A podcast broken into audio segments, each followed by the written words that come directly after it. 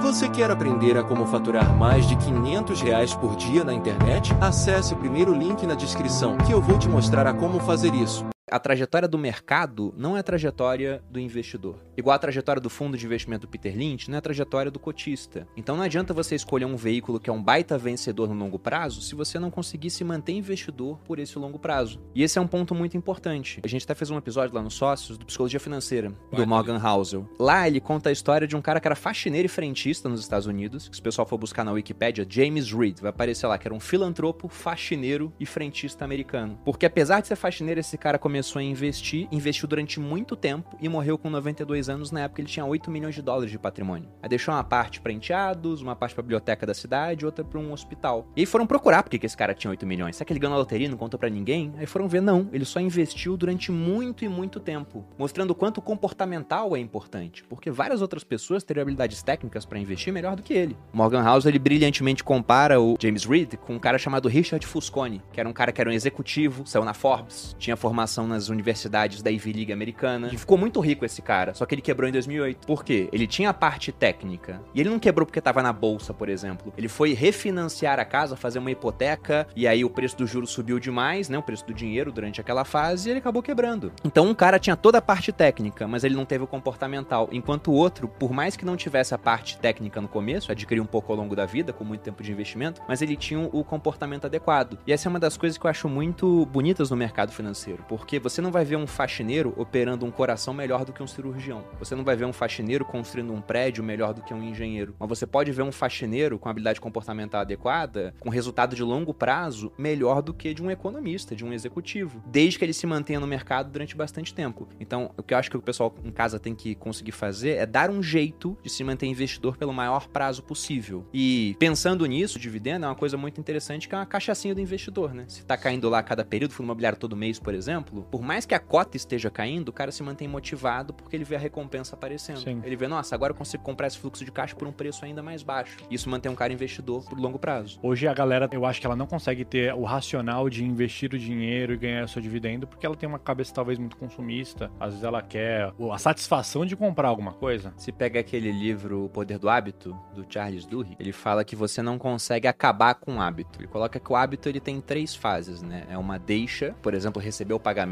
mensal, uma rotina, aí você vai andar no shopping para consumir alguma coisa, e a recompensa, que é se sentir bem com aquilo, né? Os hormônios da felicidade lá entram no seu cérebro porque você foi e gastou. Então ele fala que a deixa você não consegue eliminar, mas você consegue mexer nessa rotina a ponto de ativar a mesma recompensa, você se sentir feliz no final. Então no livro ele dá o exemplo de uma pessoa que fuma e substitui aquilo por exercício, por academia, por exemplo. E aí ele até mostra como a mudança de alguns hábitos muda a vida toda. Ele chama aquilo de hábitos angulares, né? Porque o cara começa a se exercitar, então, porque ele se exercita, ele come melhor. Porque ele se exercita e come melhor, ele emagrece. Aí ele fica com uma autoestima mais elevada. E ele se veste melhor por conta disso, porque ele tá se sentindo mais bonito. Aí na empresa o pessoal olha pra ele de outra forma, ele é promovido. Então, uma pequena mudança é uma alavanca para mudar a sua vida inteira. E eu acho que investir é isso também. Então, dá para você mexer nessa parte da rotina. Se você recebe, gasta tudo e se sente feliz, agora você pode receber. Continua gastando, mas uma parte da rotina, investe no começo do mês e se sente feliz. Ao ver aquele patrimônio crescendo, mas para o mercado tem que colaborar, nem sempre ele colabora, ou ao ver aquilo começando a gerar um fluxo de caixa para você, como é o caso do dividendo. Mas eu não acho que é só por isso que o dividendo é interessante, porque até citando o exemplo do Mark Zuckerberg, será que ele teria enfiado bilhões de dólares no metaverso se ele tivesse menos dinheiro em caixa? Porque o é. Peter Lynch fala isso, ele fala que a empresa que tem muito dinheiro tem uma tendência muito grande a desperdiçar esse dinheiro. Nós já fizemos isso aqui. Se a gente tivesse menos dinheiro, teria feito menos projetos errados às vezes. Sim. Então, hoje eu penso, ó, é bom distribuir alguma coisa, porque se você tem uma escassez, entre aspas, de caixa, sempre há escassez, né? Porque não tem dinheiro infinito. Mas se você tem menos recursos, você escolhe priorizar aquilo que é mais interessante para a empresa e não tentar abraçar o mundo com aquilo. Como o Zuckerberg tinha muito caixa, ele foi nessa aventura. Acho que se tivesse menos caixa, talvez não tivesse ido. E teria sido melhor pro Facebook nesse episódio específico. Não dá pra generalizar que vai ser sempre assim. Uhum. Qual foi um case bem sucedido que você comprou de uma ação assim e que depois, no tempo, ela se manteve uma empresa saudável, distribuindo resultado ou que trouxe um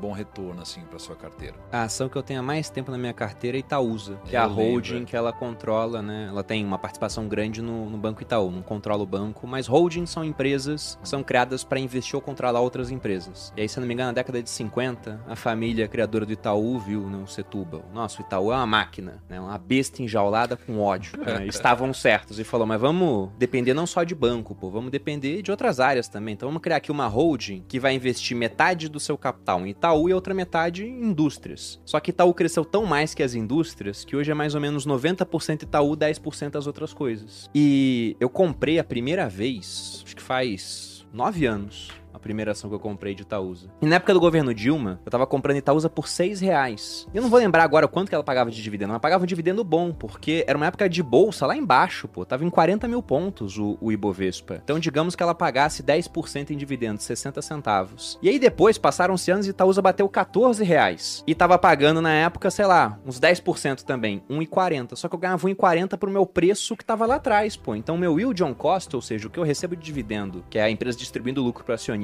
comparado ao preço que eu paguei, era superior a 20%. Era muito bom. E isso é um ponto muito interessante, porque quando o pessoal me pergunta assim, ah, mas como é que eu vou viver desse dinheiro do mercado financeiro, né? Você pode viver com valorização, você vende uma parte e tem um ganho de capital na mão. Só que muita gente quer o fluxo de caixa para pagar as contas. E o dividendo é esse fluxo de caixa que volta para que você possa complementar a renda quando chegar nessa fase. O Robert Kiyosaki, uma das melhores ideias que ele tem lá no Pai Rico, Pai Pobre, o livro, é que ele fala que há uma diferença essencial entre o rico ou quem quer ficar rico para a classe média e o pobre. Ele fala que o rico, ele pega o dinheiro da remuneração dele e compra ativos. A classe média compra passivos achando que são ativos e o pobre só tem despesa. E o que, que ele chama de ativo? Tudo que coloca dinheiro no seu bolso. E passivo, tudo que tira. Então, você pode imaginar um exemplo, e todos conhecem uma pessoa assim, de um cara que ele tem lá o emprego dele, tem um sonho de comprar um carro. Mais caro, né? Você nunca sonha em reduzir o carro que você quer. Eu tenho um Honda Civic, eu quero comprar um Palha, é meu sonho. Não, não é o seu sonho. Você quer sempre um, um degrau acima. Aham. Então você trabalha mais, você poupa mais pra comprar o carro mais caro. Só que o carro mais caro, ele tem um IPVA mais caro, ele tem um seguro mais caro, ele tem a Ninguém manutenção mais cara. conta. Então o que acontece é que o cara trabalhou pra caramba pra conquistar alguma coisa e ele vai ter que trabalhar mais ainda pra manter aquilo, porque ele tem a mesma renda e tem um gasto mais alto agora. O que o Kiyosaki fala é: invista o seu dinheiro em ativos e com o fluxo de caixa gerado por esses ativos, empresas, fundos imobiliários, por exemplo, aí você vai e compra esses passivos na visão dele, que não é uma visão contábil, né? Porque um carro é um ativo, mas tá tirando o dinheiro do seu bolso. Então, hoje, pensando em, em fluxo, eu tenho uma carteira mais voltada pra isso e eu acho que pro iniciante é muito bom, porque isso faz com que o cara se mantenha no mercado mais tempo. E na renda fixa, você também consegue ativos que vão te pagar dividendos mensais. Geralmente o pessoal tá acostumado com o Tesouro Direto, que tem os títulos que pagam cupons de juros semestrais, e aí cada um em uma data, pegando todos que o Tesouro fornece, você consegue ter um pagamento na média a cada dois meses. Porque os pré-fixados pagam numa certa data, os indexados à inflação pagam em outra. Se o final dele, ano par ou ímpar, muda os meses também, então seis meses por ano você consegue receber. Só que lá a cobrança de imposto de renda. Então você tem fundos, aqueles que investem em debentures incentivadas em bolsa, né? Que são negociados como se fossem ações, é, fundos de investimento em participação, onde você consegue também recebimento mensal de dividendo, isento de imposto de renda. Muita gente até confunde esses fundos de renda fixa negociados em bolsa com fundo imobiliário. Só que quando você vai vender, ele também é isento na cota. Então ele é todo isento esse produto. E tem produto desse que tá pagando 17% ao ano de dividendo, ou seja, bem mais do que a Selic, e subindo ainda 2, 5% no ano. Então você poderia vender para ganhar um ganho de capital isento, enquanto isso você recebe também o, o- dividendo isento. Cara, eu, eu fico olhando para aquilo e falo, nossa, isso é muito bom. É que o pessoal não conhece. Eles pensam simplesmente, cara, é só renda variável, né? não dá para ter fluxo de caixa com renda fixa, e dá, dá pra você montar uma carteira toda diversificada em diferentes ativos, em classes diferentes de ativos, para ter recebimento de fluxo de renda mensal. Só para exemplificar o, o quão bom eu acho que é o momento atual para quem quer começar a investir, eu invisto há 17 anos. Eu nunca vi o Ibovespa nesse preço lucro que ele tá agora. E já há algum tempo, né? Não é esse momento, já tá um ano e pouquinho assim. Tanto que quando eu comecei a fazer conteúdo pro YouTube, em 2017, 2018, eu não quis montar um- uma carteira do canal, por exemplo.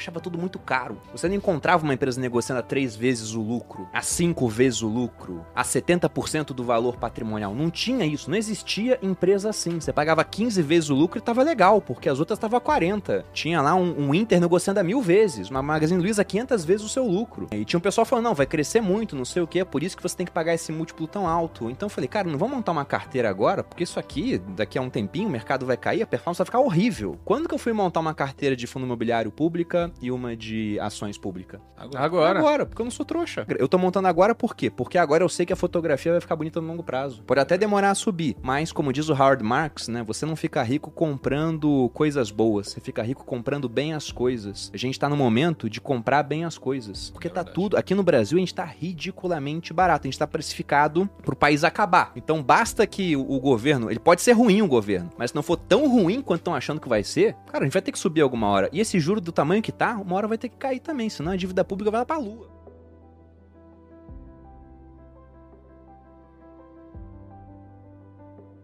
Você gostaria de viver de YouTube, fazer seu próprio horário, trabalhar de onde você quiser e principalmente gerar muita receita? Finalmente a gente lançou o Viver de YouTube, que é o único treinamento no mercado que vai te acompanhar do absoluto zero até a criação do seu canal de sucesso.